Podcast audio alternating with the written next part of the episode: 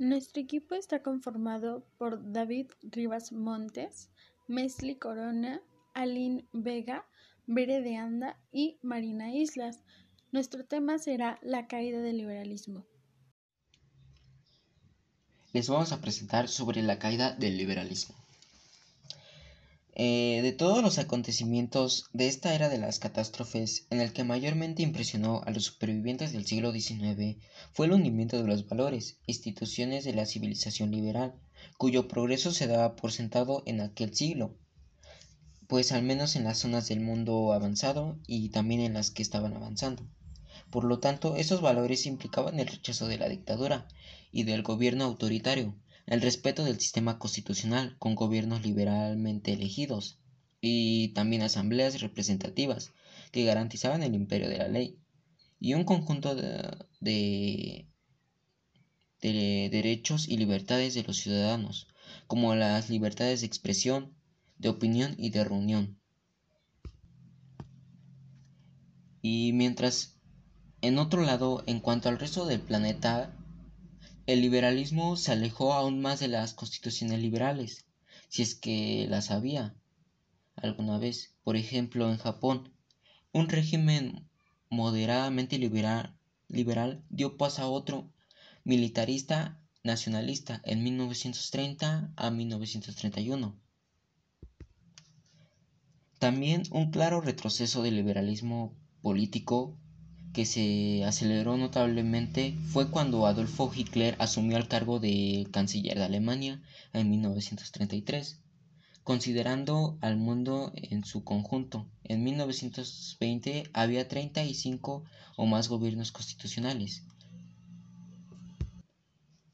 Y pues también, también convenga recordar que en ese periodo la amenaza para las constituciones liberales procedía exclusivamente de la derecha dado que en 1945 y 1989 se daba por sentado que procedía, que procedía esencialmente del comunismo.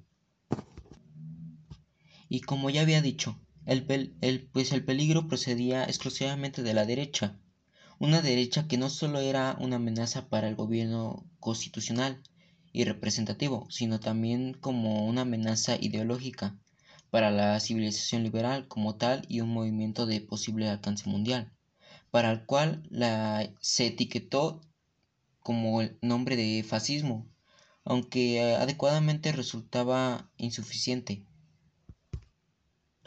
Fue insuficiente porque no todas las fuerzas que derrocaron regímenes liberales eran fascistas sino que el fascismo primero en su forma italiana original y luego en la versión alemana del nacionalismo inspiró a otras fuerzas antiliberales y, y las apoyó y dio a la derecha internacional una confianza histórica.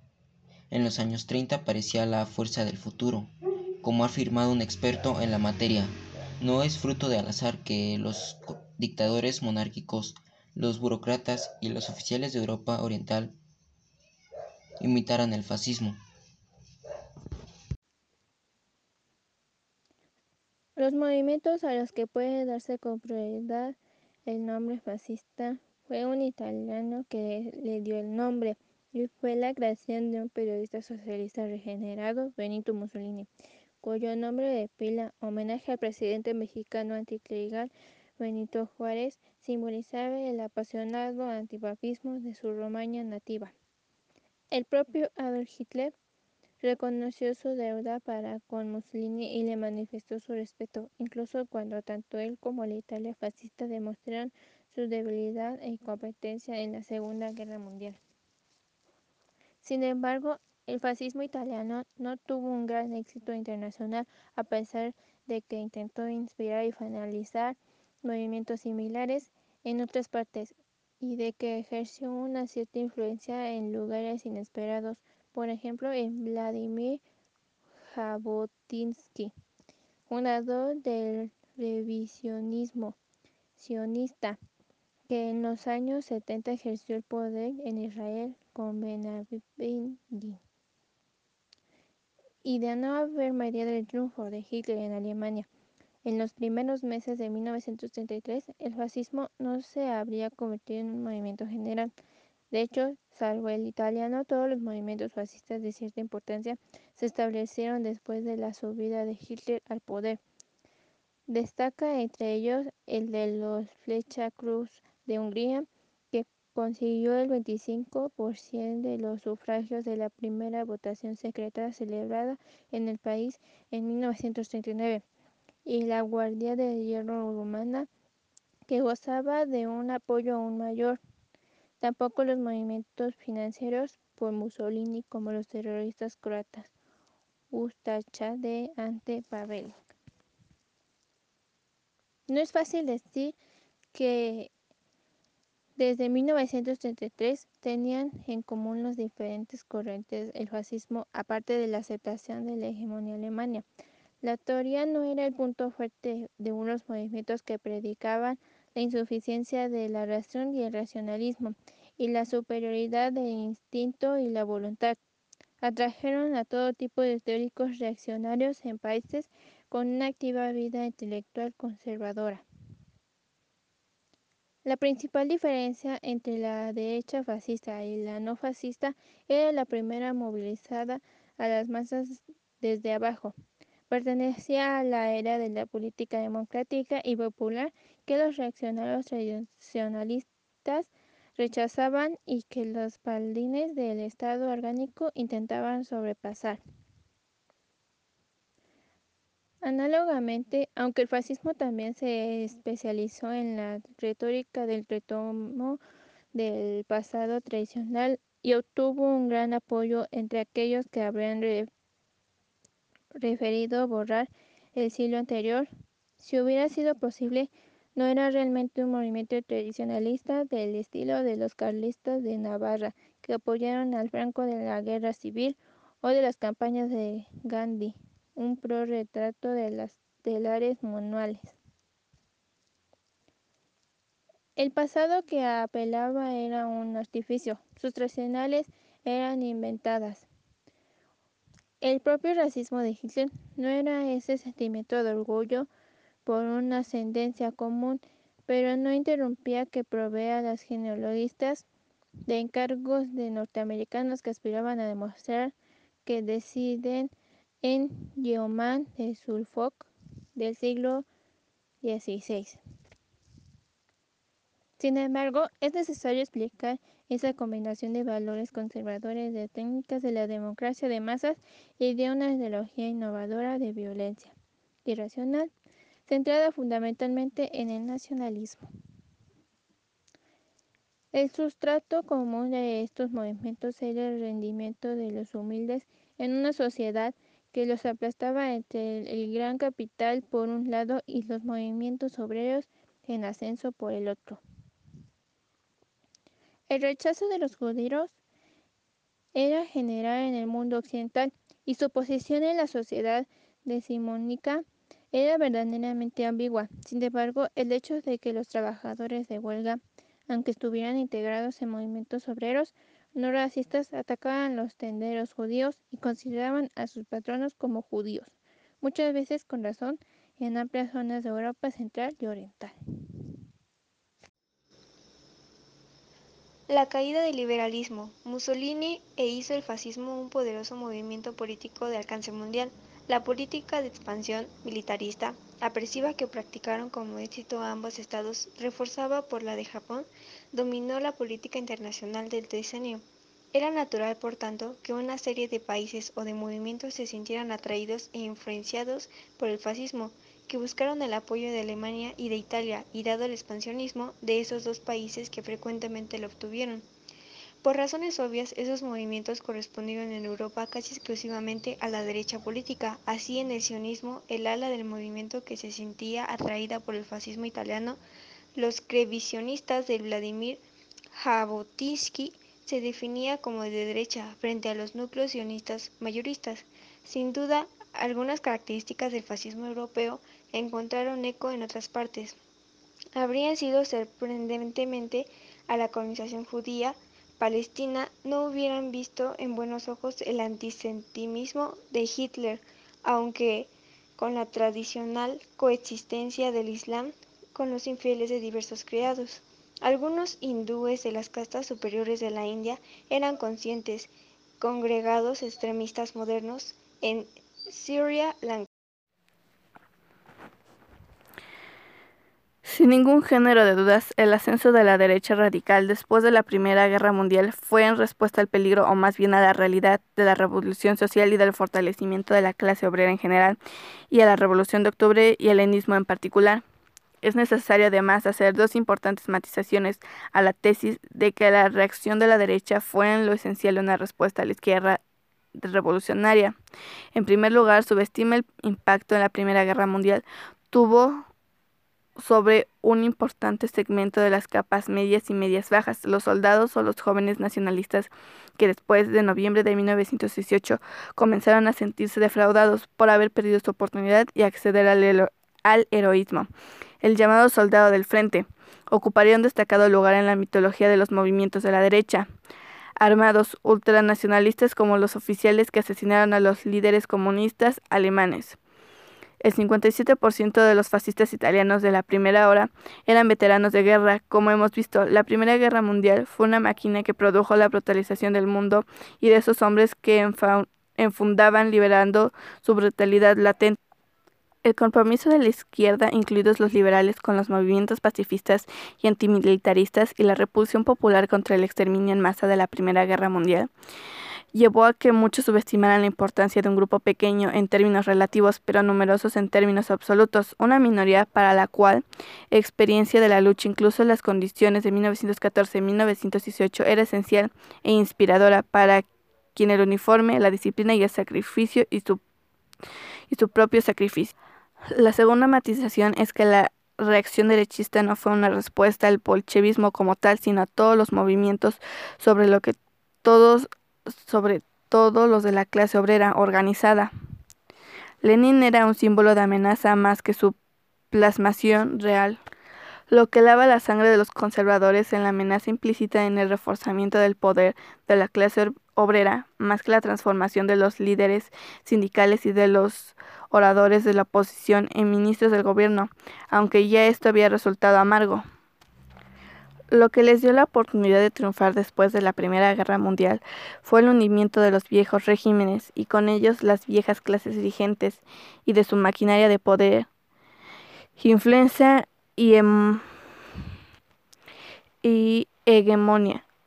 En los países en los que estos regímenes se conservaron en buen estado no fue necesario el fascismo los movimientos fascistas tenían los elementos característicos de los movimientos revolucionarios en la medida en que algunos de sus miembros preconizaban una transformación fundamental de la sociedad, frecuentemente con una marcha tendencia anticapitalista y antioligarquía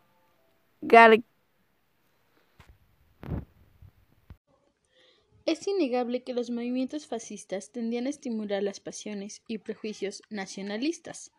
Aunque, por su inspiración caótica, los estados corporativos semifascistas como Portugal y Austria en 1934 al 38 reservaban su odio mayor para los pueblos y naciones ateas o de credo diferente. También es evidente que no todos los nacionalismos simpatizaban con el fascismo, no solo por las ambiciones de Hitler y en menor medida de Mussolini, suponían una amenaza para algunos de ellos como los polacos o los checos. La movilización contra el fascismo impulsó algunos países el la movilización contra el fascismo impulsó en algunos países un patriotismo de izquierda, sobre todo durante la guerra en la que la resistencia de se encarnó en frentes nacionales, gobiernos que abarcaban a todo el espectro político con la única exclusión de los fascistas y de quienes colaboraran con los ocupantes. Los radicales, socialistas y comunistas occidentales de este periodo se sentían inclinados a considerar la era de la crisis mundial como la agonía final del sistema capitalista.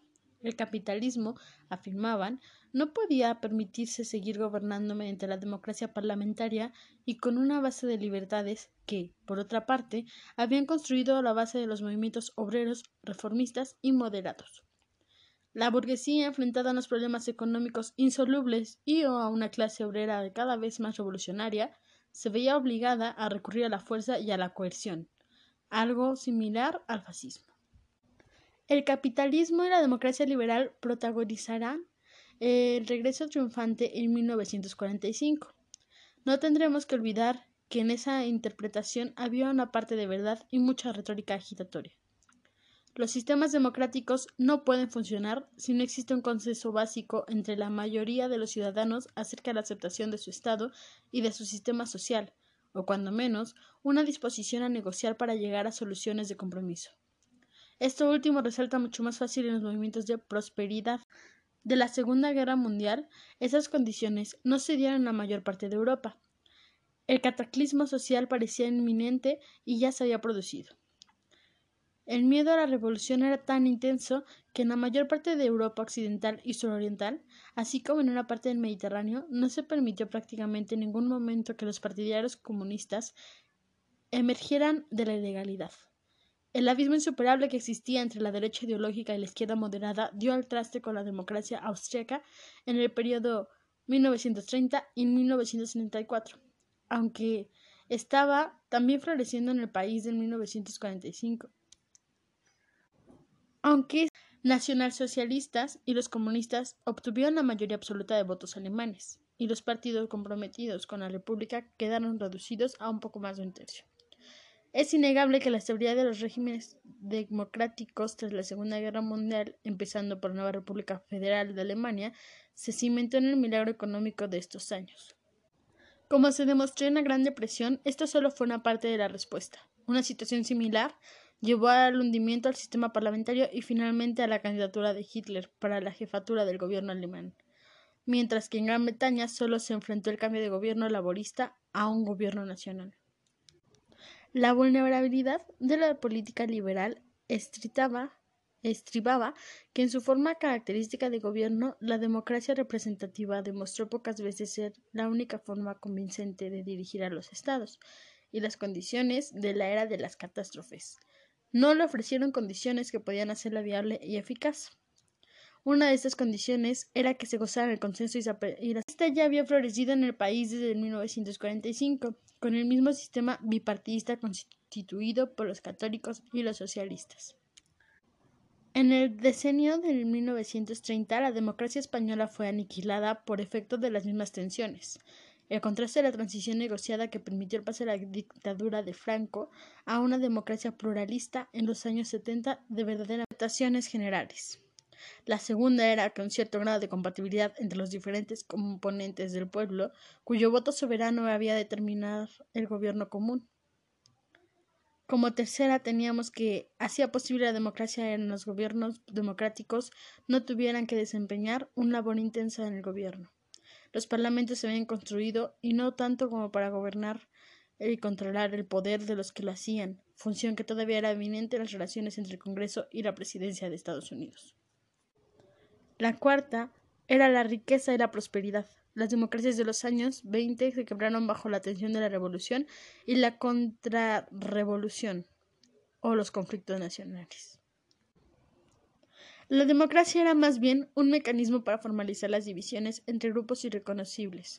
Muchas veces no construían una base estable para un gobierno democrático, ni siquiera en las mejores circunstancias, especialmente cuando la teoría de la representación democrática se aplicaba en las versiones más rigurosas de la representación proporcional, donde en las épocas de crisis no existía una mayoría parlamentaria como ocurrió en Alemania. La tentación de pensar en otras formas de gobierno eran muy fuertes Incluso en las democracias estables, muchos ciudadanos consideraban que las divisiones políticas que implicaba el sistema son aún más un inconveniente que una ventaja. La propia retórica de la política presenta a los candidatos y a los partidarios como representantes, no de unos intereses limitados del partido, sino como los intereses nacionales en los periodos de crisis, los costos del sistema, que parecían insostenibles, y sus beneficios inciertos. En estas circunstancias, la democracia parlamentaria era una débil planta que crecía en el suelo pedregoso tanto en los estados que sucedieron en los viejos imperios como en la mayor parte del Mediterráneo y de América Latina. La no tiene demasiada fuerza y en el periodo de entreguerras pocas veces resultaba realista e inconveniente. Incluso sus defensores se expresaban con muy poca confianza. Su retroceso parecía inevitable y pues hasta en los Estados Unidos habían observadores serios pero necesariamente pesimistas que señalaban que también podría ocurrir ahí. Eso fue todo. Eso fue todo de nuestra parte y agradecemos que se haya tomado el tiempo para escucharlo.